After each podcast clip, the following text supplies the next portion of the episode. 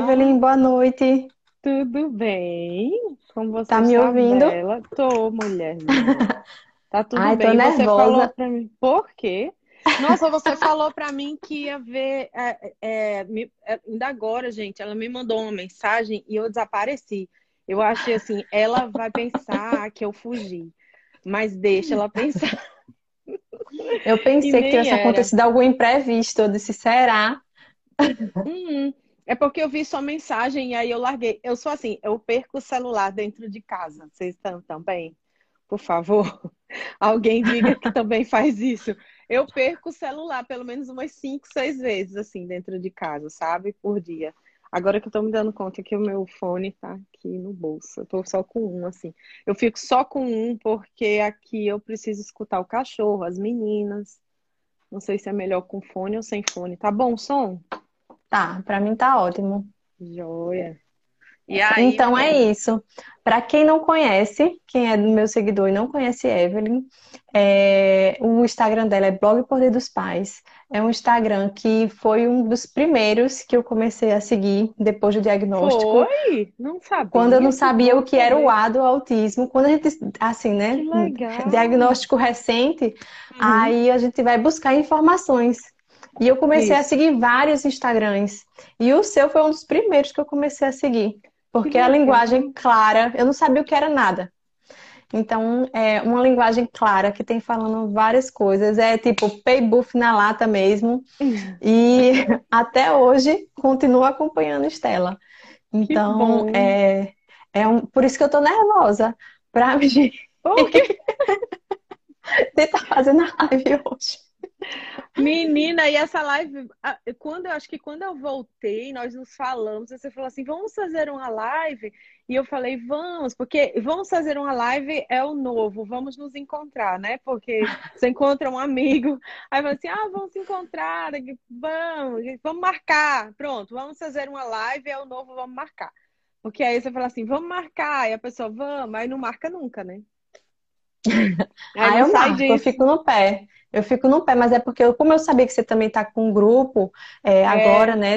Aí eu não, eu não fiquei no seu pé por conta disso, que eu sei que isso demanda muito tempo. Isso. Mas aí acabou ontem, aí eu vou fazer umas lives agora antes de começar outro grupo, porque eu sou meio assim também, uma coisa.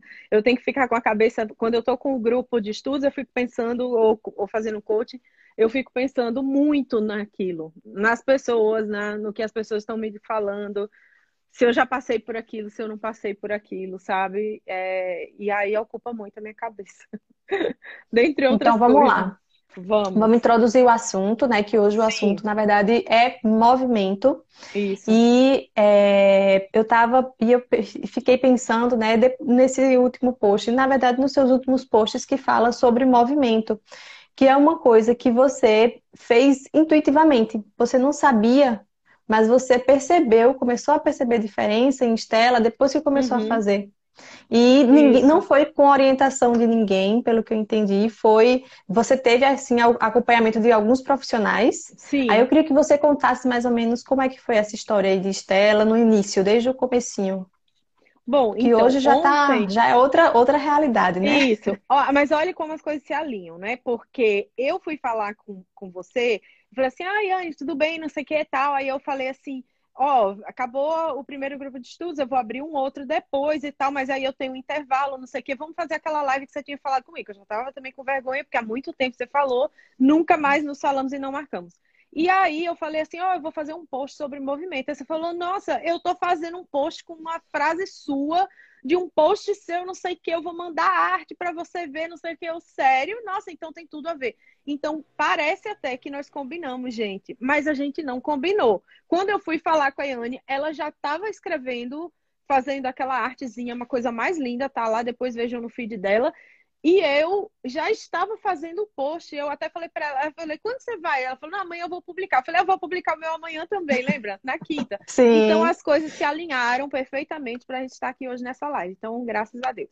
Mas vamos lá. O, a- o que que eu falei no texto? Foco, paciência, saber esperar são sonhos de consumo das mães de autistas, né? E isso era, para mim, um sonho de consumo.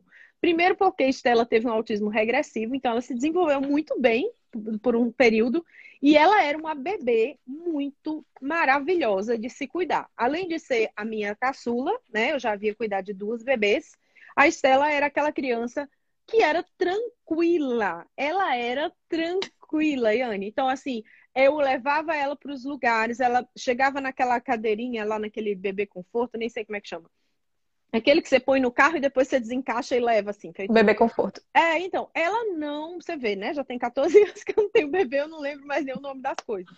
Então, ela não, não ficava incomodando para sair ou irritada. Era, era normal, mas era uma bebê muito boazinha. Ela mamava bem, arrotava bem, dormia bem. Ela já tinha algumas características aí de comorbidades, que aí é um outro assunto, de alergias, essas coisas os médicos não descobriam, não falavam sobre isso. Eu, depois que fui também descobrir sozinha, quando a coisa já estava bem agravada. Só que é, quando ela regrediu, ela, ela mudou da água para o vinho. Então, de uma bebezinha carinhosa que dava os braços para a gente pegar, pôr no colo, sorridente, fazendo gugu dadá, aquela coisa toda, já falando as palavras, né? Porque ela já falava várias palavras, falava lua, água, mamãe, papai, quero, então, assim, palavras soltas, né? Ela nunca falou frases, até porque ela começou a regressão aí por volta de um ano e quatro meses, um ano e seis meses, foi quando começou a perder, né?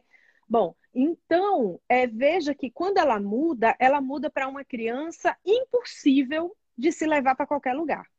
Veja a minha frustração. Então, a criança que eu levava para todos os lugares, assim, ela se passasse da hora de dormir, eu estivesse na casa de alguém, ali mesmo ela dormia, ali mesmo eu acalentava, chegava em casa, dava aquele banho de paninho, sabe? O banho do paninho, você não quer acordar o menino? Dá um banho com paninho, cola com a fralda, põe no berço e tá tudo certo. E daí ela me vem com uma agitação absurda, uma inquietação absurda, começa a colocar tudo na boca, começa a não ficar parada. E aí adianta mais um pouquinho para depois que essa regressão se completou, após os dois anos. Então, dois anos ali no, na marca dos dois anos. Muita impaciência, muita agitação, zero noção do perigo, zero brincadeiras funcionais. Então, ela não brincava mais funcionalmente, ela só perfilava as coisas, ela só amontoava coisas. É, não precisava ser brinquedo, podia ser pedrinhas, podia ser talheres. Eu estou falando de coisas que eu já vou lembrando e vou falando. E ela, e ela, só isso que ela fazia. E era aquela criança irritada, né? Mudou a personalidade dela para uma criança irritada. E, essa, e aí começou a minha saga com agitação. E a, a coisa que mais me incomodava era não poder levar a Estela para lugar nenhum comigo. Isso durou muitos anos. Não foi aos quatro, nem aos cinco, nem aos seis, nem aos sete, nem aos oito anos que eu pude dizer assim, estou tranquila de levá-la comigo para os lugares. Não, porque Estela estava sempre saindo de perto, correndo, tentando fugir. Do que que eu não sei, mas era sempre tentando correr, sempre tentando fugir. Muita agitação mesmo, né? E não sabia esperar também. Então, assim, eu não, não, ela não, eu não tenho foto nenhuma de apresentação escolar, eu não tenho foto nenhuma de coisa Dia das Mães, não sei o que, não sei o que, até ela fazer seus oito anos, mais ou menos. É, antes disso, e era assim, muito rápido, só ela com a professora no palco e neném, acabou, sabe? Não tinha negócio de apresentação na escola, até porque ela não tolerava, ela nem entrava. Se ela chegasse num lugar que tivesse balão, ela não entrava. Ela viu o balão, ela não entrava. Ela já começava a gritar. Então, foram muitos anos de privação que eu tive do convívio social de estar com ela. Eu ia para lugares aqui e ali, mas eu não ia feliz, porque eu ia sem ela, então eu não ia feliz. Só podia ir com um ou com outro ou com uma. Para ir com duas filhas e o marido e ela ficar com minha tia, ou eu ficava com ela e meu marido ia com as duas. Era muito triste. Eu entendo isso na vida dos pais. Meu filho não senta, não fica quieto, não fica sentado na escola, não se comporta, não posso levar para a igreja, eu também não podia levar para a igreja. Né? Hoje ela é uma criança que assiste um culto inteiro de Natal, Ano Novo, que é aqueles cultos longos, né? Que ela fica, para todo mundo bate palma, ela bate palma. Na hora de fazer tal coisa, ela faz tudo que todo mundo está fazendo, sabe? Ela não, ela até se controla de fazer qualquer mantra. Às vezes ela faz, a Estela às vezes ela tem um, quando ela tá muito felizinha, ela faz assim, hum! Ela dá um, sabe? E até isso ela segura, ela fica, sei lá, uma hora sem fazer isso na igreja. Então, assim, ela hoje é uma criança que eu não imaginava que ela seria. de sentar e ler um livro, de ficar 45 minutos no consultório esperando a vez dela, com a perna cruzada, sentando, lendo um livro, tipo, surreal. Não existe na minha mente é, a ligação entre essa criança que ela foi e essa de hoje. Porém, eu quero fazer essa, essa, esse elo perdido aí, além das outras coisas, eu sempre falo, tudo no autismo é multifatorial, tudo. Você fala de, ah, meu filho tem seletividade alimentar, é multifatorial bem como o autismo. Então, você tem que tratar em todas as frentes. A mesma coisa é falta de foco, falta de paciência, falta de noção do perigo, falta de noção de estar parado num lugar. E essa questão do movimento, quando a gente fala aqui, também não é um movimento contra, é um movimento anti-mesinha, sabe? Tipo, as terapias que a criança tem que ficar na mesinha e tem que fazer as coisas. Não é. Então, é, eu tô falando aqui, a Yane fala muito, né, os posts dela eu adoro, é, é que o movimento ele é necessário para que a criança tenha essa aquisição da consciência de si, da consciência do corpo, do corpo do outro, do espaço que ela ocupa, do tempo que leva para as coisas passarem. Então, me incomoda, e eu me incomoda no sentido de eu ficar assim, ai meu Deus, deixa eu abraçar essa mãe e dizer para ela que calma. Porque você tem uma criança de 2, 3, 4, 5 anos e a mãe fala assim: não senta, só vive subindo, só vive correndo. E eu falo, eita, é isso mesmo, aí tem que fazer isso mesmo. Se ele vive correndo, vive subindo e tal, tá faltando estímulo direcionado, tem que ter mais tempo de estímulo direcionado e livre. Né? Eu falo isso, o, o, o estímulo ele tem esse, ele pode ser direcionado ou livre. Então, direcionado quando você tem ali os terapeutas e, e que estão o psicomotricista, o fisioterapeuta, a TO, que estão orientando um movimento específico baseado numa avaliação. Então, por exemplo, a TO vai fazer uma avaliação sensorial, ela vai falar, essa criança tem, ela é hiporresponsiva. Então, ela tem, ela precisa de mais. É aquela criança que quer que você aperte, quer que você gire. Parece que você gira, gira, gira e ela não fica tonta. Não. E não tem isso? Então, assim, aí o, é. o, o TO vai, a TO ou o terapeuta ocupacional vai fazer essa avaliação e vai traçar um plano para você. Ah, é, o plano dessa criança é esse. É, essa é a dieta sensorial. Tem muita gente que escuta dieta sensorial pensa que tem a ver com alimentação. Não, não tem nada a ver. Dieta sensorial é uma dieta é, é, um esquema. Eu acho que eles poderiam até usar o nome esquema sensorial, que seria mais compreensível. É um esquema feito para as necessidades sensoriais daquela criança. Se é uma criança que quer subir, correr sempre, que tem uma resposta menor ou maior a determinados estímulos, que não pega em determinadas texturas, ou que usa muito a, a, tá, a fase oral parece que não vai embora nunca, tudo na boca, tudo massinha, areia, é, é, tudo, né? Isso ela, inclusive, teve essa questão. Então, é, o movimento ele tem a função na vida da criança, não é, para autista, paralisia não interessa. A criança neurotípica não interessa. O movimento ele ensina o corpo a ser o que ele é. Então, a, a ter os limites, a, a saber o tempo, a noção do perigo, né? Então, hoje, nessa realidade que a gente está, eu estou com essa preocupação também, porque os pais já protegem tanto. Então, eu vejo pais, eu vejo na minha família, vejo nos meus amigos que têm crianças e as crianças são neurotípicas. E fica aquele negócio, não pé na areia, não. Ai, deixa ele pisar na grama, não. Deixa esse menino na grama, na areia. Deixa esse menino arrancar, Descalço arrancar a casca da árvore, deixa, gira, deixa o menino girar, deixa o menino pegar na água, deixa o menino pegar nas pedrinhas, deixa ele fazer isso, deixa ele fazer. Porque quanto mais contato, quanto mais estímulos sonoros, é, olfativos, táteis, né, que a criança tem, esse mundo vai se ampliando para ela e ela vai. A, a, gente resume muito quando você fala com, com a sua avó, com a sua tia, né? as minhas, as minhas tias, eu lembro falar assim: criança ativa é criança saudável, né? Fala assim, é. ah, esse menino tá correndo, ralou o Menino quietinho demais é porque tá doente. É porque tá doente. É, mas é verdade, a criança tá num desenvolvimento que hoje a gente tem um negócio muito chato que é o eletrônico que está o tempo todo impedindo essa interação de acontecer, inclusive a socialização das, das crianças. Aí, com o autismo, isso se agrava num nível absurdo. Eu não estou advogando contra é, ter iPad ou ter televisão ou qualquer coisa do gênero, porque muitas vezes precisa mesmo, porque você tem que ter um tempinho, você não tem uma rede de apoio, etc, etc. Que meu sonho era ter o tempo todo alguém interagindo com Estela. Ela nunca brincar mais do que 30 eh, minutos no fim de semana no iPad. Esse seria o meu sonho. Mas aqui, por exemplo, eu não tenho, então eu faço tudo. Então a gente tem esse, esse obstáculo. E na, na época que ela era pequenininha, não tinha, sabe? Isso é legal, que ela não teve esse negócio de iPad, de não sei o quê.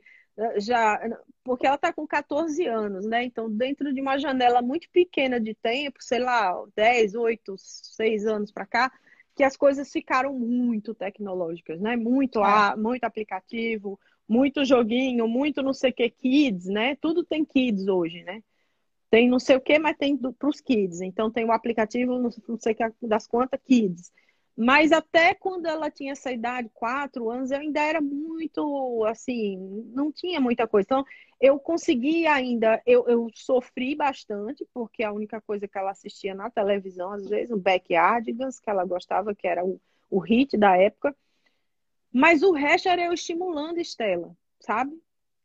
Então, a, é, foi como você falou, foi também muito orgânico, porque eu conheci a TO dela, que eu falei, ó, ela é a primeira paciente sua, porque ela chegou na cidade, montou o consultório, e eu fiquei no pé dela, comecei a estudar sobre integração sensorial, falei, é isso, ela precisa disso, ela precisa disso. E ela pegou Estela, abraçou e vamos fazer, e era difícil, porque a Estela era difícil, ela tirava toda a roupa, às vezes ela tinha que me chamar no, lá dentro do consultório. Ela falou: Eu não consigo colocar nem a calcinha de volta, eu não vou atender ela sem roupa.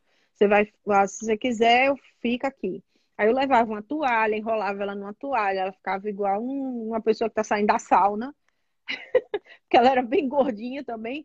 Enrolava aquela toalhinha na cintura e ela fazia a terapia daquele jeito.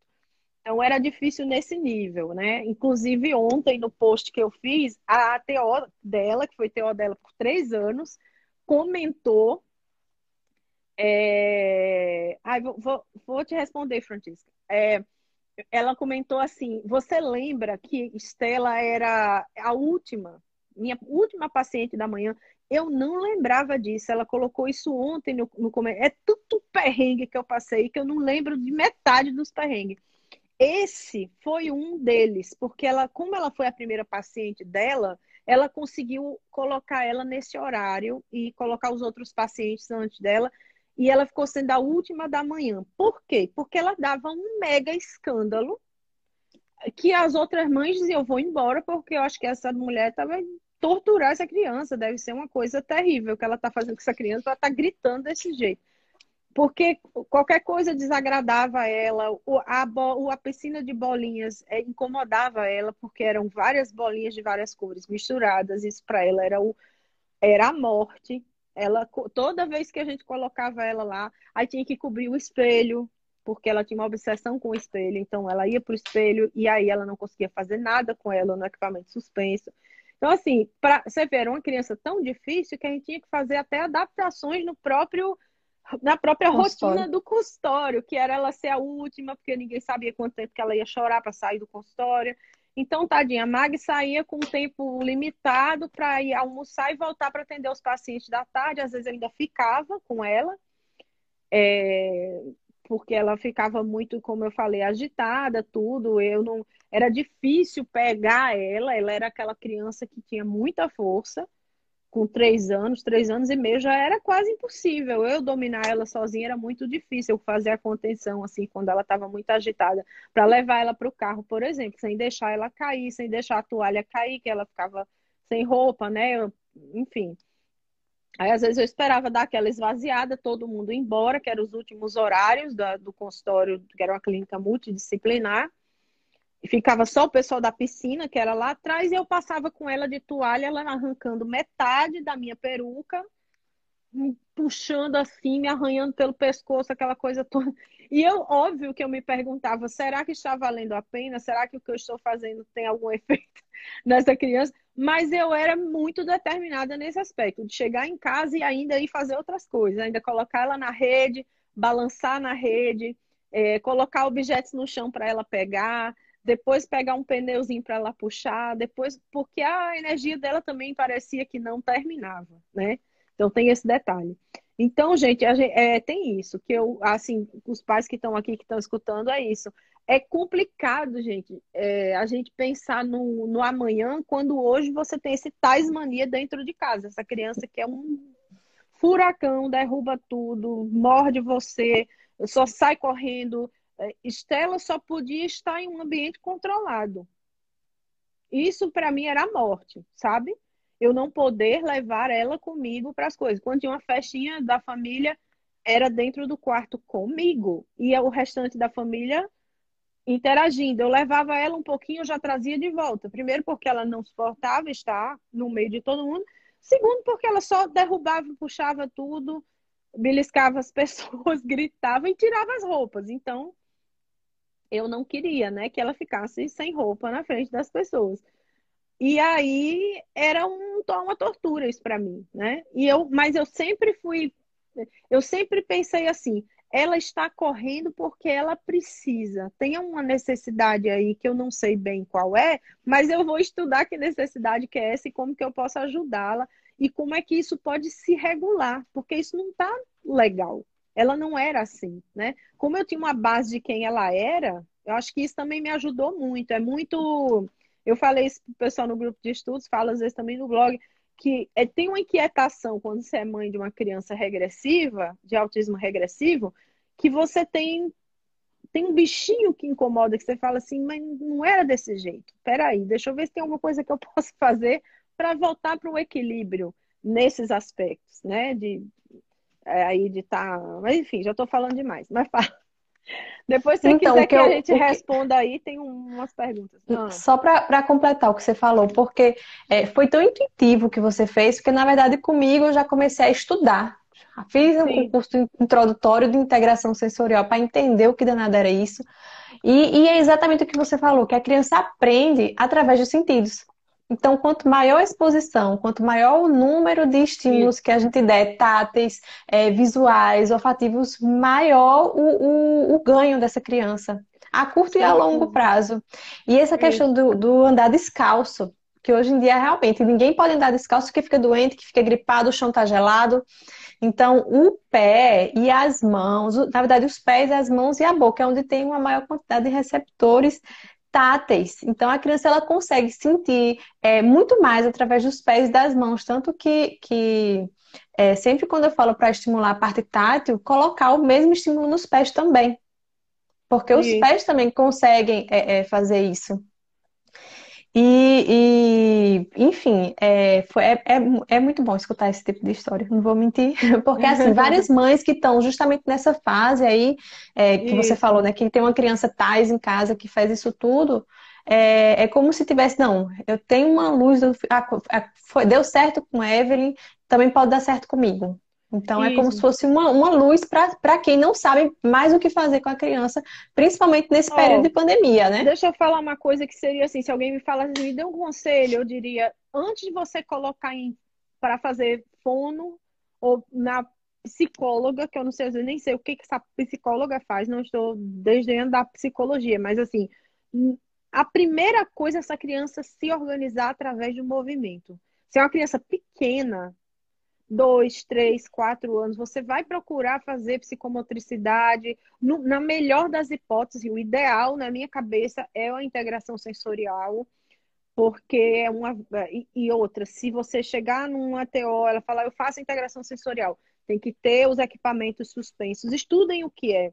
Isso... Não, isso aí é muito importante, Evelyn, porque poucas profissionais, poucas terapeutas ocupacionais têm a formação, a certificação em integração sensorial, porque é um curso longo e é, é um curso muito caro. É Tanto verdade. o curso é caro como o, o, equipamento é caro. Então, às vezes, é. as crianças, a, os pais vão atrás de um terapeuta ocupacional e ela não tem a formação. Não tem. Verdade. Então é importante ter a formação, a certificação.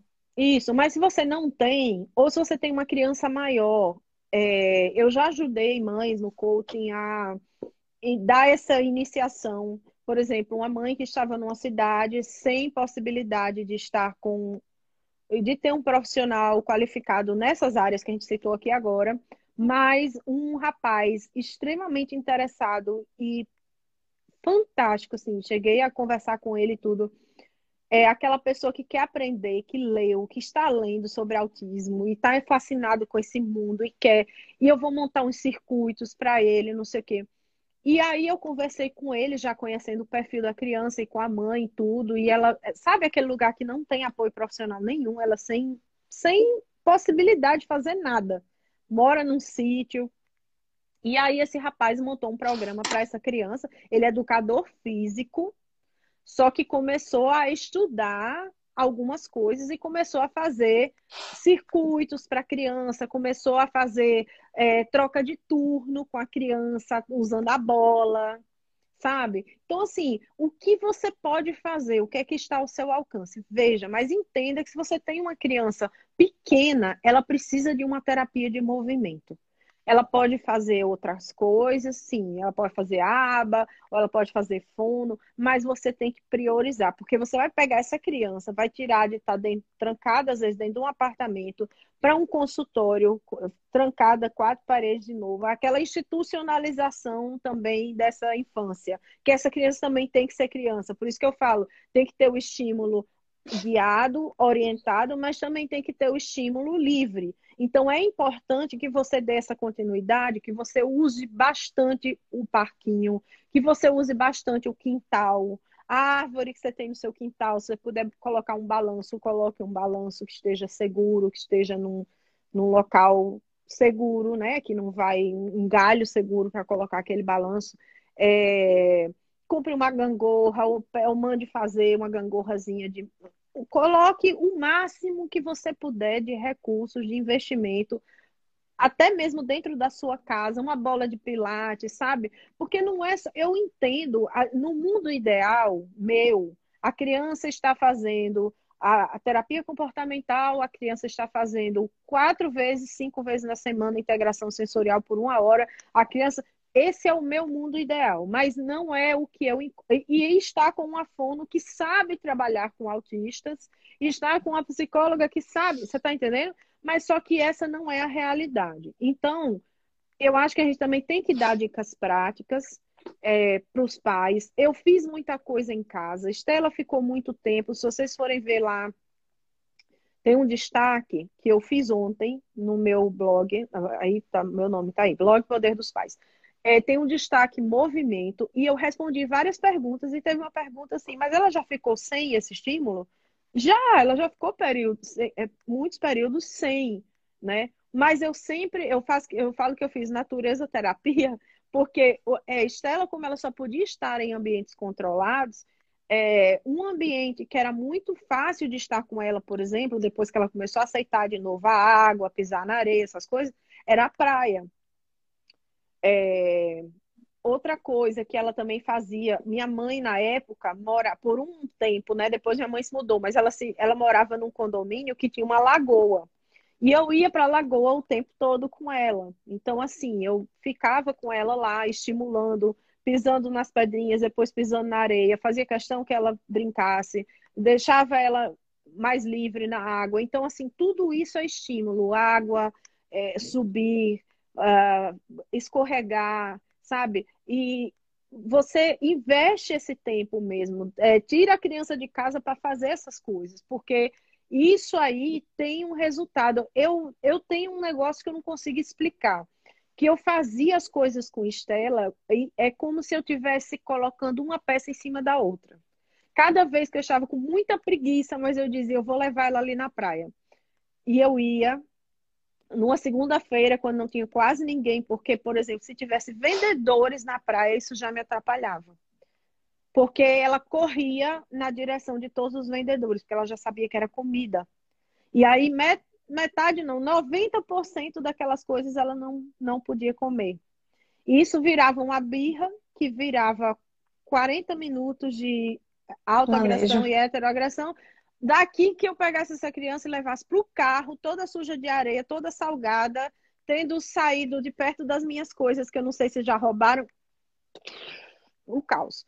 Então, assim, a, todos os meus movimentos eram friamente calculados. Se eu ia para um parque, era friamente calculado. Se eu ia para o meu quintal, era friamente calculado Eu acho que acontece as... isso com todas as mães. Pensa em tudo, planeja Mas tudo antes de eu não. Eu, é isso que eu falar agora. Aí eu fui colocando. Eu, cada coisa dessa que eu fazia, eu sempre pensava que eu estava botando uma pecinha a mais. Né? Era uma. Não sei se tem uma palavra para isso, mas eu sempre pensei assim: esse dia que eu investi de estar aqui com ela na praia é uma pecinha a mais que eu coloquei hoje. Pronto. Sabe? Amanhã de novo. Porque de é um novo. dia atrás do outro. Amanhã, essa brincadeira que eu inventei do balão, de correr atrás, de estourar o balão, de fazer não sei o que, que hoje não deu para sair, que tá chovendo, não sei o que, é outro tijolinho, sabe? E mais somado com ela foi, ela ficou uma hora hoje com a terapeuta, foi massa, mais um tijolinho. Então, eu ia pensando nisso como pecinhas que eu ia colocando, e isso está somatizando. Isso vai ter o seu efeito, sabe? É porque e... na, na, a curto, não é um efeito a curto prazo. Não, não é. É um efeito a longo prazo. Tem que fazer várias e várias vezes para a gente começar a perceber a diferença. Até porque esse várias, várias vezes que você está dizendo é extremamente científico, né? O pai da neuroplasticidade, ele falou exatamente sobre isso, sobre os três R's. Eu falei até para você na, na mensagem, eu falei assim, eu não vou poder deixar de falar de algumas pessoas, de alguns autores, alguns terapeutas. E tem a Nath Baniel, que tem o site dela, que é Neuromovement, da Nath Baniel. Eu vou, depois eu vou colocar lá no blog uma racha para cima para vocês verem um texto dela que eu escrevi há anos, sei lá, 2013, faz tempo, que eu pus lá no, no WordPress, no blog Poder dos Pais. Que, nossa, ela, ela fala dos três R's, ritmo, rima e repetição. Quando ela, quando ela disse, olha, o cérebro se molda com ritmo, rima e repetição. Eu falei, pronto, isso eu posso fazer. Como? A minha pretensão de fazer isso da forma correta era simplesmente estar com Estela na rede, olhando para mim, eu sentada no chão, a rede na altura aqui que eu vi, olhasse nos olhos dela, ela está sentada e eu estar cantando músicas para ela, para ela fazer só um som. Então, Alecrim Dourado, que ela amava, que tem um ritmo e tem uma rima. Alecrim Dourado, para ser semeado. Lá, lá, lá, lá, lá. Então, tudo que rimasse, todas essas cantigas, enquanto ela não falava nada, nada, era um coco de tão calada, assim, fazia sons, mas não falava. Eu, eu estava ali com ela, rimando, repetindo e balançando e, faz, e parando a rede no momento que, a, que dá, é que eu não vou lembrar todas as músicas, mas alguma que alguma música que ah já, já sei tem um desenho que é dos mini Einsteins que também não tá eu vou falar só desenho que os meninos hoje não assistem mais porque na época dela era que então tinha um que era assim é, dos, dos mini Einsteins, era mini Einsteins, aí eles falavam, é, não sei o que, decolar. Então, assim, o que, que eu fazia? Eu segurava a rede e um, dois, três e aí ela, eu ficava esperando Esperava. e ela calada, eu decolar. Ela falava só, ah, e eu soltava a rede e ali ela ria e dava uma risada.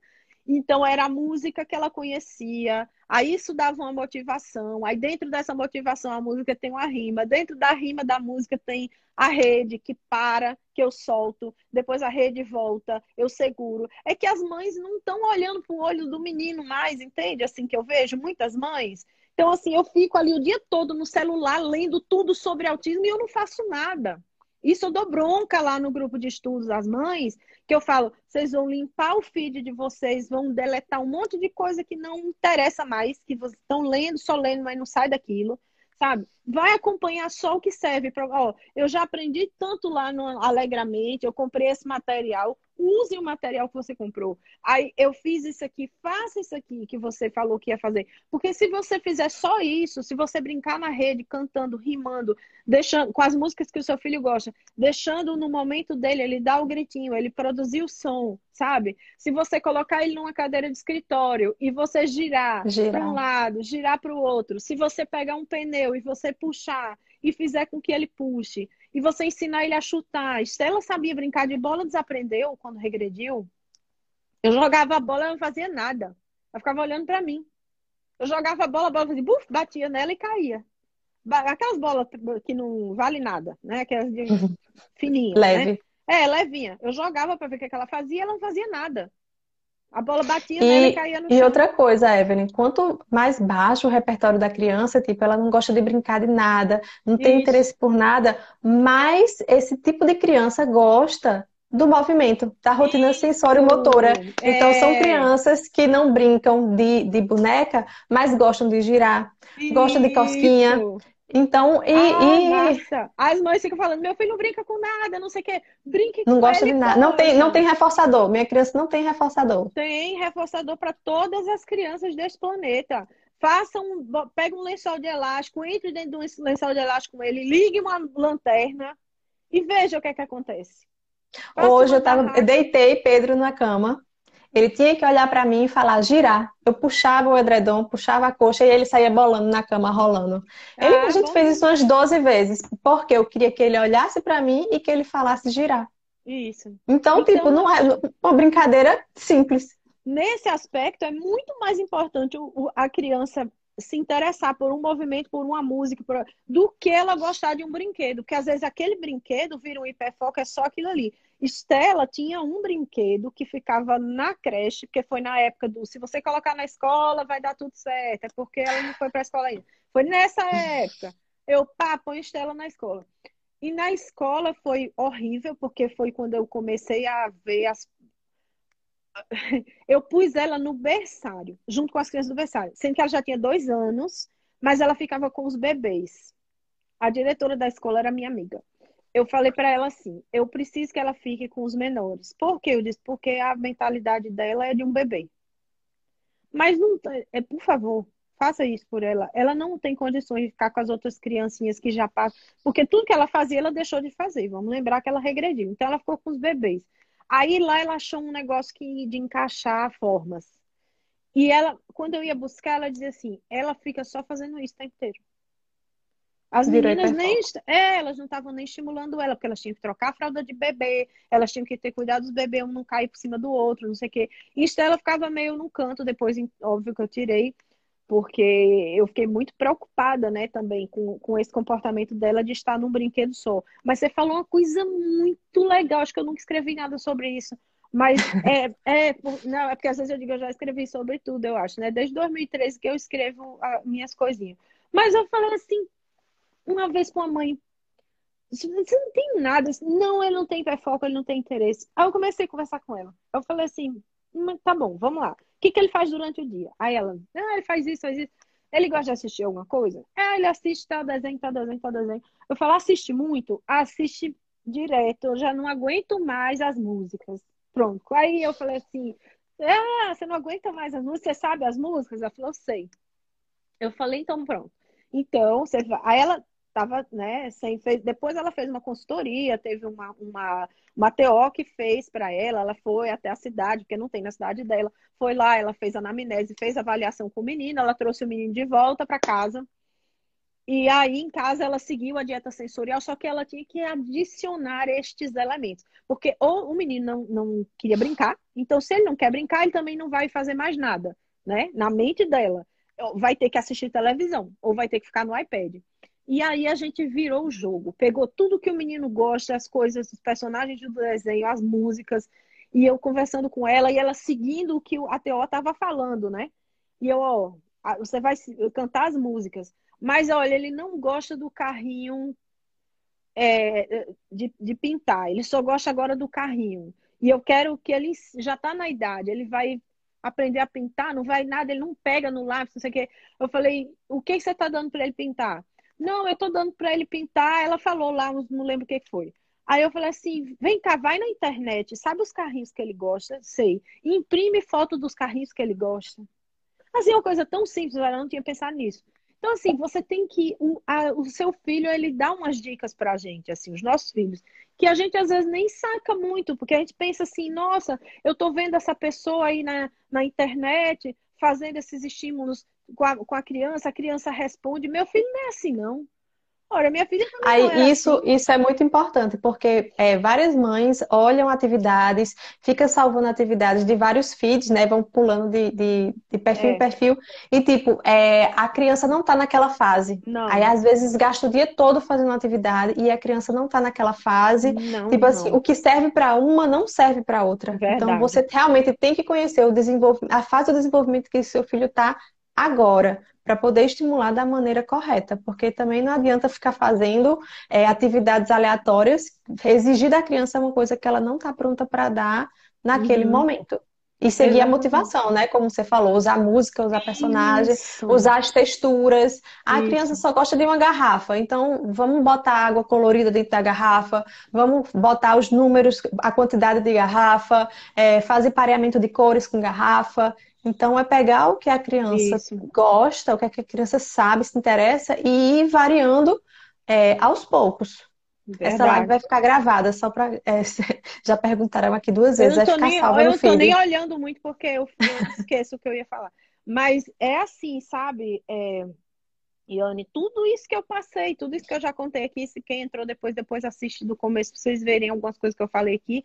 E, e hoje eu tenho essa plena consciência que a criança ela precisa disso. Ela precisa correr, subir, escalar, girar, ver, sentir, cheirar, escutar, é, é, sentir o sabor, para que essas conexões se façam. Ela precisa que o estímulo e o movimento se repitam, né? Isso é a base da neuroplasticidade. Você movimento com intenção. Eu falo para as mães, por exemplo, que o filho não se veste sozinho ainda. A dica da Nath Baniel, eu dou para as mães. É, como que você. Aí todo mundo responde quase a mesma coisa. Como é que você veste o seu filho pela manhã? Tá? Ah, eu visto meu filho na correria com a televisão ligada. Olha a falta de consciência do momento que ele está. Ele não está nem entendendo o que você está fazendo. Quando ele pensa que não, ele já está com outra roupa. Eu falei, não vai mais vestir a criança na frente da televisão. Você vai levar a criança para um ambiente silencioso e você vai vestir a criança repetindo as coisas. Agora o braço direito na manga da blusa, agora o braço esquerdo na manga da blusa. Tem que ser que nem aqueles negócios de SM, não sei o que lá, que a mulher fala assim, agora não sei o que, aquela voz que fica, sabe? Porque você tem que, é um negócio guiado mesmo. Agora você põe essa perna, agora E é o tipo da outra. coisa que são os pais que têm que fazer mesmo Tem todos os dias. Não tem tem como o fazer, terapeuta ficar fazendo isso. Não tem como, não tem como. E aí eu faço, é isso que eu faço lá, é por isso que eu falo, o meu trabalho não substitui o trabalho de ninguém. Como coach, não substitui. Eu dou trabalho para os outros. Porque eu vou indicar para quem que você vai para os profissionais. Mas o trabalho que é dos pais, eu chamo na chincha. Entendeu? Aí eu falo, ó, por exemplo, esse aqui, a gente usa às vezes o ATEC como base, né? Isso eu faço no, no módulo 1 da, da, da turma. Então, tá aqui, o módulo 1 como base, a gente vai fazer isso tal. Vamos ver as, as avaliações, ferramentas de avaliação que os pais podem usar. E tem o ATEC, por exemplo. Tem coisa lá no ATEC, eu falo, agora você separa o que, que é de quem aqui. Ah, tem um monte de coisa que é dos pais lá. Os pais têm que fazer. Isso aqui nunca vai sair do canto se você não ensinar. Isso aqui nunca vai sair do canto se você não cutucar, não estimular, entende? Então, assim, é, é o que eu tô falando para você. Para mim, é, com Estela foi desse jeito. Cada coisa que eu fazia, cada lugar que eu ia com ela, sempre em ambientes controlados. Então, ou era minha casa, ou era a casa da avó, ou era a lagoa, ou era a praia, ou era o consultório só. Quando mudava para um consultório, teve uma, uma terapeuta dela que foi para um consultório que tinha que pegar o elevador. Isso para mim já era um horror. Que eu dizia, ela vai criar um mapa mental, ela vai criar um roteiro, e se esse roteiro der errado. E aí esse roteiro era assim, que eu pensava já, né? Que eu ia me dar muito mal. Eu falei, como eu me dei mal? Eu falei, eu vou me dar muito mal, porque assim, quando eu entrar no elevador com ela, primeiro eu não sei se ela vai ficar pulando, eu tenho pavor de gente que se mexe muito dentro de elevador. Eu, se ela ficar pulando dentro do elevador, já vou ficar desesperada. Outra coisa, ela vai apertar tudo quanto é botão, ou ela vai cismar com um número. Olha como era a minha vida.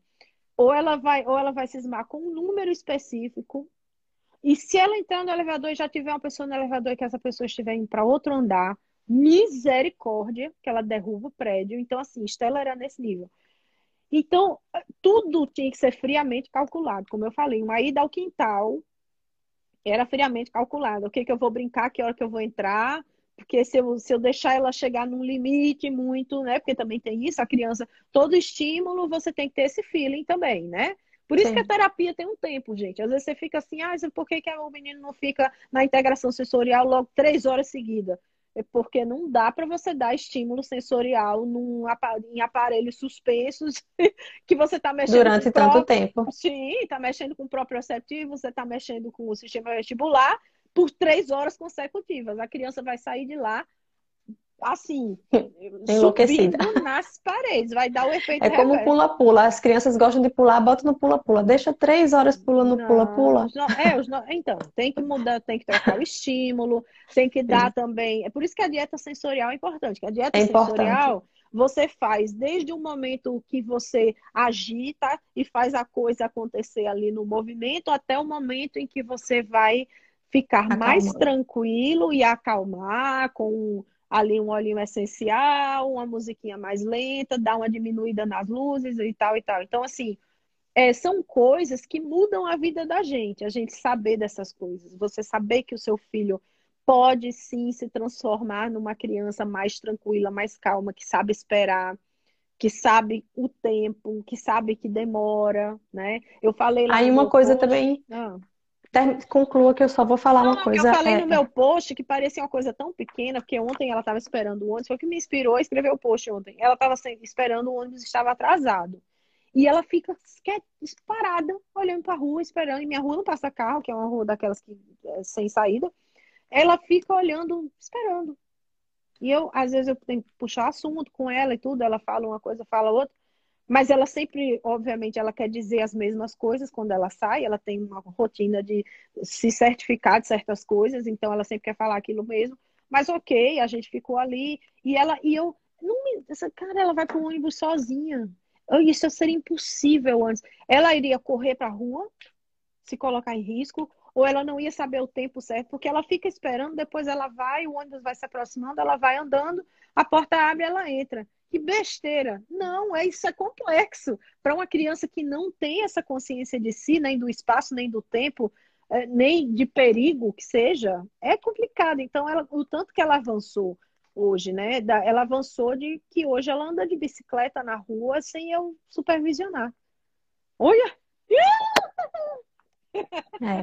É, é, é, muita coisa. Não é? É Porque, muita coisa. Olha, eu pus as luzes de Natal aqui com meu marido esse ano, ela indo na esquina e voltando, sozinha. Se minha avó escutar isso, ela me mata. Minha avó escutar isso, ela vai. Por você, eu não acredito. Mas ela faz, ela vai lá na rua, lá na esquina e volta. E ela não vai embora, você entendeu? E numa outra situação, ela iria embora. Eu sei que ela iria embora e que ela não voltaria nunca mais ou seria atropelada, que Deus a livre. Ela vai lá e volta. E começou a andar de bicicleta sem rodinha com 13 anos, viu? Ano Foi ano passado, passado né? Foi ano passado com 13 anos. Então, assim, aí tem muito. Ontem a mãe perguntou: eu compro uma bicicleta, minha filha com uma bicicleta, eu tenho medo dela não aprender a andar. Eu, mulher, se tu é aqui, essa história dessa bicicleta, uma luta. Não, eu queria rodinha, depois não queria rodinha aí não aprendeu a andar, e o pai tinha que levar na bicicleta grande, depois a outra bicicleta não quis mais, e assim foi. E acabou que ela tem uma bicicleta que eu comprei, mas a bicicleta que ela aprendeu a andar e aprendeu sem rodinhas foi uma bicicleta que minha mãe ganhou. E minha mãe disse: Eu não vou usar essa bicicleta, você quer? Eu falei: Quero. Porque minha rua tem muita criança, aí tem, às vezes tem uma menina que não tem uma bicicleta maior, me empresta a bicicleta, a gente sai andando aqui com os meninos na rua. Aí, essa bicicleta feiosa, azul, horrorosa. A dela é a coisa mais linda, verde, verde bebê, assim, com florzinha, com não sei o quê. Ela aprendeu a andar nessa outra. Aí eu falei para essa mãe, ela quer uma bicicleta, só de ela expressar que ela quer, eu já estou dizendo a você que compre. Se eu tivesse dinheiro, não dá para você ir comprar.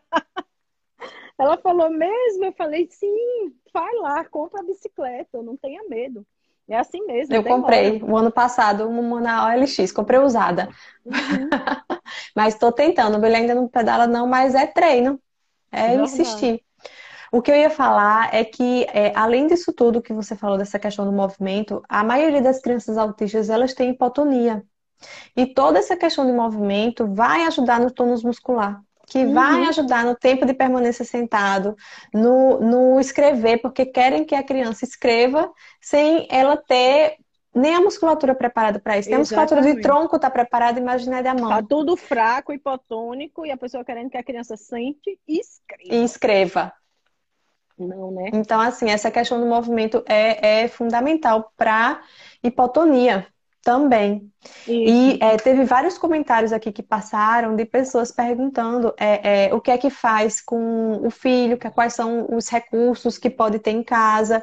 Então, assim, isso tudo é muito específico da criança. A gente, Isso. eu posso até sugerir aqui alguma coisa. Silene falou que tem uma, uma rede, né, uma malha em casa, é, mas é, o que, às vezes o que serve para uma criança, o que é bom para uma criança, não é bom para outra criança. É. As dietas sensoriais elas são muito específicas. É. Esse, caso, essa, esse casulo, é o casulo, é, da Silene? É, falou? porque tem gente que chama rede, tem gente que chama malha, mas é aquele suspenso, é, que é uma malha bem grossa. Na minha época era um casulo, porque você entra e ele engole a criança ali, você fica. Estela não entrava naquilo de jeito e maneira nenhuma. Ela ia nos outros, nas pranchas, não sei o que e tal mas aquela rede ela não entrava. Era uma É porque a malha, ela, ela é, muita, é muito estímulo proprioceptivo também. Muito. Porque você entra e a malha cola em você. Abraça. No que você fecha o casulo, é. aí tem criança que não gosta dessa sensação. Mas ela tem como abrir mais. Tem como trabalhar é, aquela malha ela, de várias formas. eu lembro que a Teó fazia, ela colocava, ela abria assim, colocava os ganchos com aquele mosquetão enorme. Ela, ela pregava Isso. assim, pá, pá e aí tentava colocar ela dentro. Mas ela, aquela coisa da, da que a malha estica e dá uma ela não gostava. cede um pouco, porque depende do peso, né? Dá uma Sim. cedida ali e tal. Aquilo ali para ela, não, não, é, não era nem só porque fechava, não. É porque não dava para deixar o negócio descer com ela. Então eu, eu tentava ceder. segurar, é, eu segurava, né? Aí eu ia soltando, aí ela sentia que ia descendo, eu não sei o que ela pensava que ia acontecer, não, mas ela não gostava, não. Porque depois ela foi se adaptando, né? Muita coisa que ela não fazia, não pegava na espuma. Espuma é uma coisa que não é toda criança que, que pega, né? Então ela não pegava na espuma, ela usou um sapato, na, um sapato de astronauta, que eu não me lembro direito para que, que servia, para corrigir a marcha também, sabe? Um pouco assim, que ela andava de um jeito meio é, é, muita coisa, gente, é muita coisa. Mas eu falo para os pais o seguinte: não adianta também ficar perguntando coisa. Como eu faço isso? Eu faço isso. Tem, hoje tem uma coisa que na minha época era raríssima, que é muito fácil você achar. Hoje vocês sofrem o reverso do que eu sofria lá atrás. Lá atrás era falta de informação. Graças a Deus que eu já sabia inglês, eu sei inglês e já sabia inglês. E eu procurava e pesquisava as coisas na internet, a maioria tudo em inglês. E eu traduzia aquela informação tudo. Mas hoje vocês sofrem com o excesso de informação.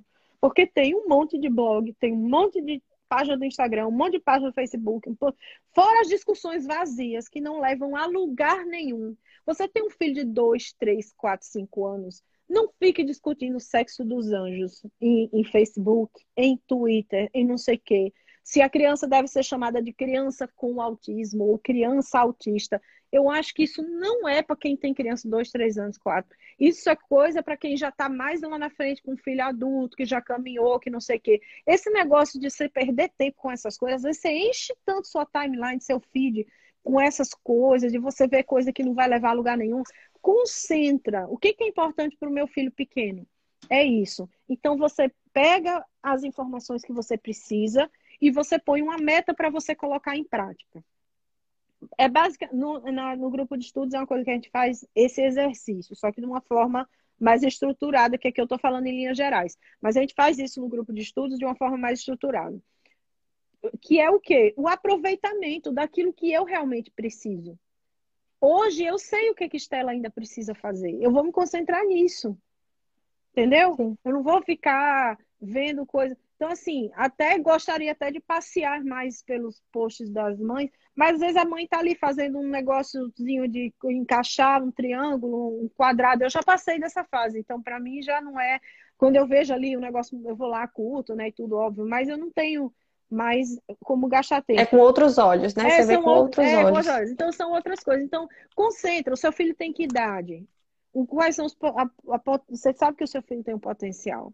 Isso você tem que saber. Só você tem que acreditar no potencial do seu filho, mas para além do que já disseram, para além de prognósticos, para além de qualquer outra coisa, que era o que eu fazia, como eu falei para você. A minha sensação era de estar colocando uma peça a mais. Hoje eu coloquei outro tijolo, amanhã outro, depois outro, depois. Eu ainda tenho muitos tijolos, ainda tenho para colocar, sabe? Mas hoje é de uma forma tão mais tranquila, porque eu posso terminar essa live, eu posso ir lá em cima, pegar a Estela, colocar no carro e levar ela comigo no supermercado. Isso é uma vitória maravilhosa, entende? Ou eu posso pegar a Estela e falar assim, ok, agora nós vamos fazer uma leitura, vamos fazer um jogo, vamos fazer alguma coisa. E ela vai entender, por mais que ela Muita... esteja de TPM, mas você entendeu? Mas é outra vida, entendeu? É assim, é, é, eu tenho outras sensações hoje, outros e muita gente que começa até. a te seguir agora não sabe o que é que você já passou, o que é que é. você já fez para a Estela estar tá assim hoje, né? Então, é, assim, nada é fácil, nunca é fácil. É, não é, e são caminhadas, né? A gente pega pessoas que têm, às vezes, filhos com que falam tudo, tem todo o potencial, escreve, lê, não sei o que, mas tem outras questões que são delicadas e que precisam de atenção, de tratamento e tal. Então, assim, cada um tem o seu, o seu caminho aí, a sua jornada, e é importante a gente também reconhecer isso.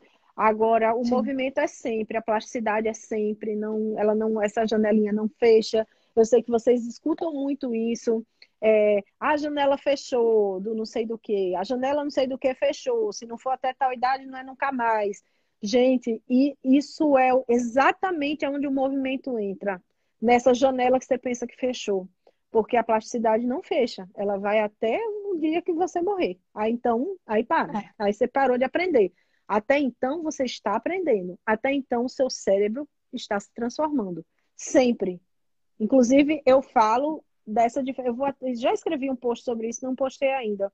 Tem uns posts que eu escrevo e ficam esquecidos no meu notes, aí depois eu vou lá, tenho que publicar esse texto, falando sobre até essa questão da neurodiversidade, né? Quando a gente fala em tratamento e terapias, o target, o objetivo é, são as comorbidades, não a neurodiversidade.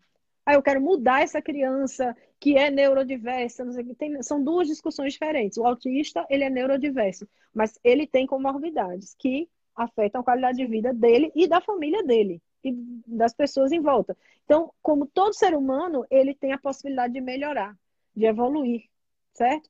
Como eu tenho a possibilidade de evoluir. Então, não é nenhuma ofensa eu dizer que o meu filho evoluiu, porque eu também evoluí junto. Ó, entende?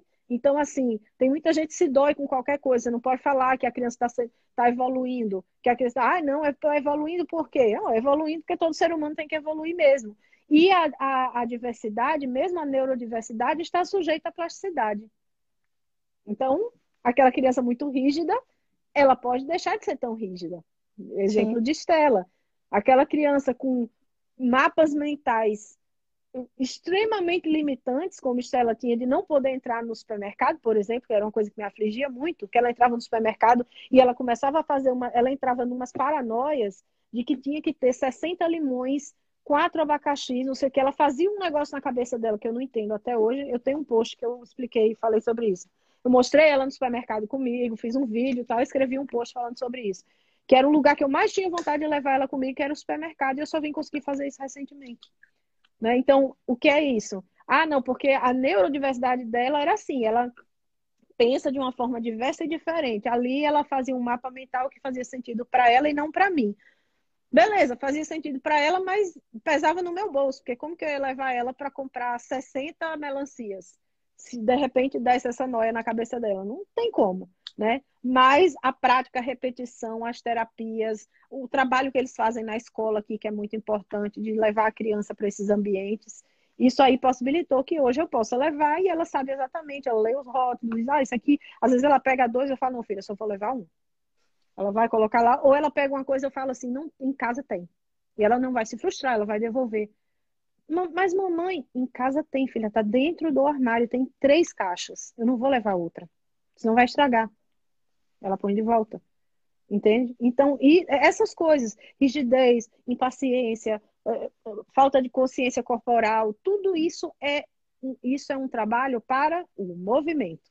E o movimento Sim. é que ensina a criança a parar, a se aquietar. Primeiro você se move, primeiro você corre, sobe, escala, dá Aprende. essa informação para o corpo, o corpo registra e depois você se aquieta e senta quieto para ler um livro. Você quer ler alguma coisa? Porque tem tanto comentário, eu fico maluca, porque tem uns comentários aqui, eu acho que bem legais. Você quer ler ou posso ler? Pode ler aí, porque aí tem bastante. Porque assim, é, teve alguns ah. comentários, acho que pergunta, pergunta. Teve no começo, hum. Francesca perguntou a idade que Estela deu o grande salto logo no começo. É, então, aqui... Francesca, tô vendo aqui agora, Evelyn, com qual idade você vê evolução grande? Não teve essa idade com evolução grande. Não teve. É, porque Estela sempre foi devagar e sempre. Até hoje, é uma, um, um desenvolvimento dela é assim. Sempre para frente, sempre adiante, mas sempre num ritmo que é, nunca foi assim, dela tá um dia de um jeito e da semana que vem, nossa, da semana passada para cá, do mês passado para cá, essa menina deu um salto. Eu gostaria, eu gostaria, eu Muito. gostaria, eu gostaria, mas não foi assim que aconteceu. Aqui em Manaus tinha dificuldade do professor do professor ser eu acho que é fiel, que você estava falando da, da TO. É, na verdade, essa questão do profissional, eu acho que é muita sorte também. A gente não, às vezes vai por indicação, é. só que é sorte, você não sabe se, é, se vai ter afinidade, se a criança, porque se a criança vai ter afinidade com aquele profissional. É. Porque se a criança não, não tiver vínculo com a pessoa que está estimulando, o negócio não anda também, não. E, e tem crianças em que isso ainda é mais verdadeiro. Caso de Estela. Eu já, eu já fiz terapia com duas pessoas, duas terapeutas, que a conexão dela foi tão maravilhosa. A professora dela, eu falei isso lá no blog, está com câncer. Foi substituída por outra. Eu fiquei super preocupada. Ela está numa sintonia com essa professora. O comportamento dela todo dia vem no top do top do melhor do comportamento possível. Desde que trocou de professora. Eu não esperava isso. Mas ela conectou com essa professora que outro dia ela falou assim: a Miss Mace pode nunca mais sair da minha sala, por favor? Aí eu, ai meu Deus. Bem que eu acho que esse ano a outra não volta, né? Porque vai fazer químio, enfim. Ai, tratamento. É, tratamento. Nesse período, Estela usava medicação. Não usava medicação. Estela só usou medicação sertralina uma vez, quando ela estava no período assim de cascata hormonal, assim, dando na, na no máximo do teto, saindo pelas, pelas brechas de assim, de cascata hormonal, aquela loucura. E ela teve também um super crescimento de fungos na época, que depois a gente tratou. A médica dela até teve um embate assim comigo, porque eu achava que era uma coisa e ela dizia não, é fungo, e no fim era fungo. Então ela começou com os comportamentos muito repetitivos e toque essas coisas. E aí ela tomou sertralina, mas ela não se dá muito bem nem com medicações off-label. Então, assim, eu já tentei algumas medicações sem ser controladas, é, como, por exemplo, low dose naltrexona, é, uma outra agora que eu não lembro o nome, que é para o fight or flight, fight and flight, mas também não deu certo essa questão de impulsividade, que não é medicamento controlado, é medicamento usado off-label, não deu certo. Nada dá certo, essas coisas para ela, nada. É tudo efeito Cinderela. Até herbais, que eu amo herbais, amo estudar herbais, amo ler sobre herbais, não dá certo aqui em casa. Ela, a erva de São João, Estela tomou dois meses, ficou uma princesa. De dois meses ela ficou a princesa. Aí começou a perder efeito, fazer build-up no organismo. Quando eu penso que não, faz assim, puf, a carruagem vira abóbora, sapatinho de cristal vira, sabe? É, tem muito isso aqui em casa, com herbais e com medicamentos off-label. É, medicamento controlado eu não tenho nem vontade de tentar, porque eu já tive lá no passado, quando ela era virada no giraia. Mas hoje, não, porque eu tenho o perfil farmacogenômico dela e eu já sei que ela não, não, não tem uma boa aceitação desses medicamentos. Evelyn, a gente já passou de uma hora. Foi? Foi. O Instagram ainda não nos cortou, mas pode nos cortar. Não, mas então, ele assim, dá um countdown, não dá, não? Não sei, que eu nunca, nunca aconteceu comigo. Dá, ele, ele Agora que eu olhei para o relógio e não, já mas ele mostra. Vi... Quando for, quando ficar faltando é, um, dois minutos ele vai avisar que tem que terminar em dois minutos. Eu sei porque ah. eu dou aula no ah. Instagram. Assim, se você quiser que eu leia mais algumas, porque né, é frustrante, a pessoa comentou e ninguém falou nada. É, é, dificuldade de Teve um comentário de uma criança de 9 hum. anos. O que certo. fazer é para criar um, um, um cantinho para ele. É como eu tinha falado, né? Essa questão depende muito do perfil da criança. Você pode, Sim. você não pode porque montar um espaço tem que ser específico para ele. Uhum. O transtorno Ó, opositor um desafiador está relacionado ao autismo? Pode estar ou não. Eu achei Pode... por um, um, período, Rosângela, que Estela tinha o TOD. E quem tirou isso da minha cabeça foi aqui, já nos Estados Unidos, em 2016, uma neuropsicóloga brasileira que eu encontrei lá na, na, em Atlanta. Me mandaram essa brasileira assim, disseram: Ah, tem, uma, tem uma, uma profissional que é do seu país, você quer que ela atenda a sua filha? Isso na escola. Eu falei: Ô, oh, demorou, manda aí. Aí ela veio. E aí nós conversamos sobre transtorno opositor desafiador. E ela falou, ela avaliou Estela, ela disse, ela não tem. É diferente. O transtorno opositor desafiador fora do autismo e dentro do autismo. Então, peça uma avaliação mais específica é, de um profissional que tem experiência com esse diagnóstico para fazer essa diferenciação. É importante. A Estela começou a ter conversas com quantos anos? Ela, ela fala, tem um post só sobre fala da Estela, lá no meu blog Poder dos Pais, aqui, né? Lá, aqui, sei lá.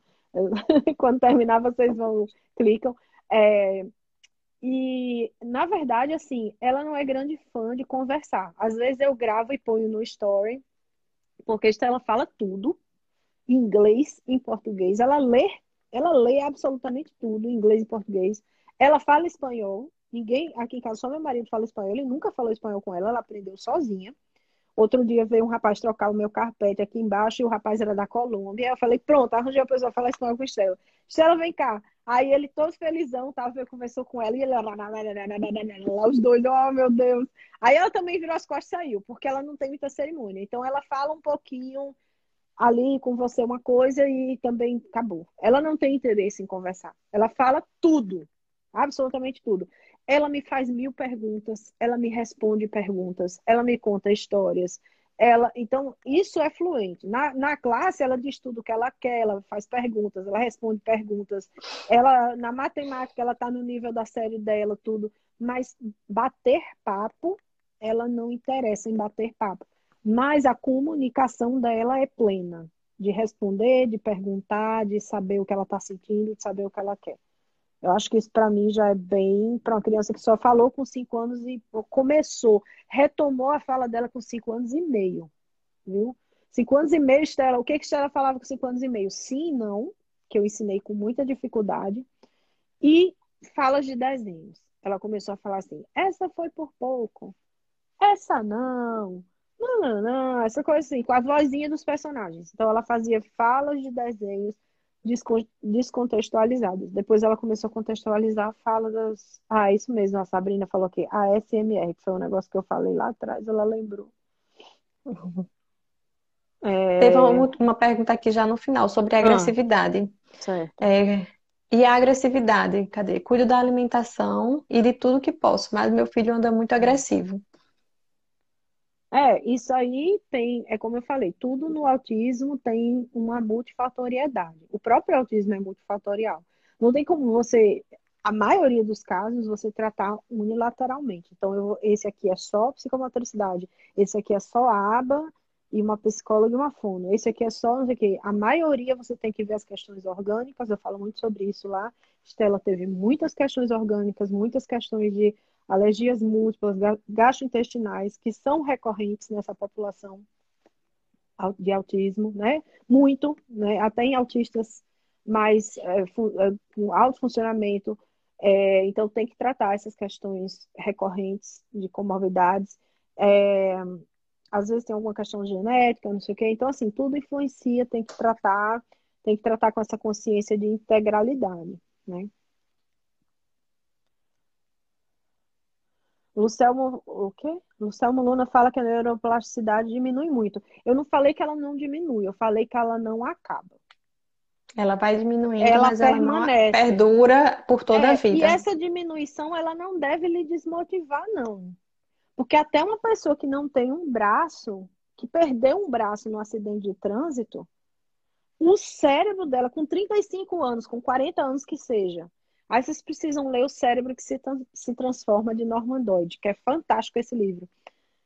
Até uma pessoa que perde um membro, é, o cérebro é, faz religações a partir da perda desse membro. Quando você perde um dos seus sentidos, digamos que você perca a sua visão depois de uma certa idade, o seu cérebro vai trabalhar loucamente para fazer adaptações nos outros sentidos. Sim. Mesmo que. Não, eu nunca fui cego, eu fiquei cego por conta de um ácido, um troço que foi nos meus olhos, não sei o quê. E ele estudou esses cérebros, né? Então ele viu o esforço que, faz, que acontece, a, a, a, a força-tarefa que se instaura no cérebro para ele funcionar. O nosso corpo, ele quer ter homeostase, ele quer ter equilíbrio, ele quer ter saúde. Esse Sim. é um princípio básico. Se você pensar assim, muita coisa que às vezes te desanima vai te colocar de volta nos trilhos. É, colocamos a psicomotricidade por último nas terapias como um incentivo, pois meu filho ama. Então ele sabe que tem que participar das outras terapias se quiser fazer o que mais gosta. Olha, ele tem um reforçador na psicomotricidade que é um, uma, uma coisa muito maravilhosa, na verdade, né? Verdade, as terapias do movimento normalmente são as que as crianças mais gostam. Porque é. elas ali podem ser crianças, elas ali estão fazendo o que elas gostam. E muitas vezes as outras terapias se tornam é, necessárias, mas chatas, porque é aquela é. coisa mais repetitiva. Isso. A, a, a Lígia falou que a peraí, Nívia, natação, é, falou que está seguindo, obrigada. A Lídia falou: as terapias na minha cidade tratam apenas crianças. Minha filha, com 13 anos, está sem acompanhamento. Isso é difícil mesmo, em todos os lugares, até aqui nos Estados Unidos. É difícil você pegar pessoas que tratam é, autistas adolescentes e adolescentes. até adultos que façam terapia com adolescentes e adultos. Então, assim, é, no começo, de tudo de si ali, naqueles primeiros anos, dois, três, quatro anos, até os cinco anos. Depois, deixa um pouquinho mais na mão dos terapeutas até uma certa idade, você dá uma descansada. E depois se prepare para pegar de novo no batente quando ficar um pouquinho mais velho. Eu tô sempre, se vocês forem lá no meu perfil, vocês vão ver que eu tô postando agora os jogos. Estou renovando os jogos da Estela. Agora são jogos de inteligência, de lógica, de noção espacial, jogos mais difíceis. Então, eu estou pegando uns jogos que eu tinha, estou me livrando, e estou pegando jogos agora que são mais difíceis, que são mais desafiadores para ela, para estimular. Então, assim, hoje ela já faz, por exemplo, para ela se exercitar, além do que ela tem na escola, em casa ela faz uma esteira. Também, de vez em quando, eu mostro ela na esteira. Ela já fica ali, ela já, já sabe o tempo. Eu falo, ó, oh, filha, você vai, falar, vai fazer 30 minutos fazendo isso. Enquanto ela está lá, eu estou fazendo outra coisa, estou trabalhando, estou fazendo outra coisa. Aí ela faz. Então, por exemplo, ela hoje tem umas rotinas já mais. É mais fácil implementar uma rotina com ela, sabe? E, e é mais fácil eu trabalhar também com ela, porque eu já estou acostumada, eu já fiz homeschooling também com ela. E, e é isso. É também nessa idade, às vezes tem que ser, tem que depender bastante da gente. É, menino Lucas e... chegou bastante depois das caminhadas. É, a caminhada é muito bom. É, e outra coisa, Evelyn, hoje eu estava é, pensando, depois, de, essa semana foi bem, a gente marcou essa live na quarta-feira, para vocês terem noção. Vamos fazer a live sexta? Vamos. Então, assim, tipo, é, a gente postou, fez, tá fazendo essa live agora, e eu fiquei pensando hoje em como é, uma forma de levar o movimento durante, é, durante um tempo, porque a gente sabe que precisa dessa consistência, precisa ser diário. E Isso. a partir de segunda-feira, o que é que eu vou fazer? A partir de segunda-feira, eu vou montar aqui, eu vou criar uma jornada de 21 dias de autonomia através de movimento. Eu vou todo oh. dia postar um vídeo, mas não vai ser um vídeo meu, vou colocar um vídeo de Pedro fazendo.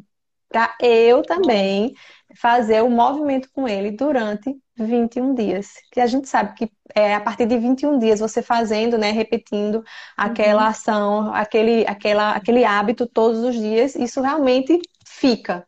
E a criança ela começa a entender que ela vai ter que fazer. Que faz parte. Que faz parte. Então, Isso. assim, eu vou começar na segunda-feira essa jornada. Então, quem puder, vamos me acompanhar e fazer junto. Porque para dar um, um, incentivo. Que já eu já fiz, eu já vejo tanta, tanta, tantas mães, eu já fui incentivada, já fui influenciada por tantas mães. Hum. E, e assim, é, eu, eu, eu acredito que eu possa fazer isso também. Através Sim. do movimento. Sim, sim, com certeza. Aquela coisa do tijolinho, você pensando que você vai colocar um tijolinho de cada vez. É isso. Exatamente. Então, assim, eu vou começar a postar. Vão ser só 21 dias, né? Porque, enfim, a gente. É, eu não vou. Gente, me marquem, porque aí eu também coloco nos meus stories, mas assim, não prometo, eu aqui não vou prometer nada, porque eu tô começando, eu vou começar outra. Não, eu estou me comprometendo Sim, aqui. Eu sei, mas eu, eu vou começar, eu segunda-feira eu vou começar homeschooling com a mais velha, de 15 anos, que ela tá Sim. voltando para o homeschooling agora, ela estava na escola, ela tá no high school, então vai exigir muito de mim, eu já tenho uma jornada literária preparada com ela. Não, na verdade, hoje você está em, em, outro, em outro em outra nível, fase. né? É, a Estela, por enquanto, em outra vai fase. ficar na escola, porque tem também as terapias na escola e também eu preciso do silêncio aqui para estar tá só com a Júlia, preciso desse tempo sozinha com ela. Então, eu vou começar isso segunda-feira também, vou até estar tá dividindo com os pais lá. Tem muita gente agora que, tá com, que tem interesse também no homeschooling. Então, eu vou, é uma coisa que eu vou estar tá falando mais no, no blog agora daqui para frente. Então, a segunda eu começo né, com esse aí. Tem uma outra jornada com a turma 1, que eu vou começar, que foi a turma de grupo de estudos, e tem o grupo de estudos 2 aí que vai abrir também, quem tiver interesse. Sim, era isso fala. que eu queria falar. É, é, qual é a data que vai abrir esse grupo, esse segundo vai, grupo de estudo? Agora, no início do mês de março. Eu já tô. Já vai abrir a segunda é, turma. Isso, vou abrir uma segunda turma agora. Eu já tenho uma listinha já de pessoas que já falaram que vão se interessar, as vagas são limitadas. E aí, o que, que eu faço? Né? Eu faço três módulos e aí, por exemplo, no módulo 1 a gente tem um tema, o módulo 2 é outro e o módulo 3 outro tema. Mas só que dentro desses temas a gente abre um leque imenso. Eu tenho sempre dois livros que a gente estuda, então dois livros na primeira fase, dois na segunda e dois na terceira, são, ao todo são seis livros. E aí eu vou passando as informações e a gente vai conversando por lá e vai trocando ideia de eu abro caixinha, faz pergunta. É aqui mesmo no Instagram, então é bem fácil, não tem muito. É, eu, eu, a pessoa vai se inscreve pelo Hotmart, mas a página é aqui no Instagram mesmo, então, uma página fechada só para quem está participando do grupo de estudos. E aí é uma jornada mesmo, né? Essa nós começamos em dezembro e terminamos ontem. E aí eu vou começar outra agora no início de março. Então tem umas coisas aí acontecendo que assim, eu fico indo e vindo, vou fazer umas lives essa semana também, que eu gosto muito de fazer live, mas eu fico bem cansada, porque durante a semana são três aulas e as aulas são ao vivo, aí me dá um cansacinho de ainda pegar dois dias na semana e fazer live de novo para dentro do blog, né?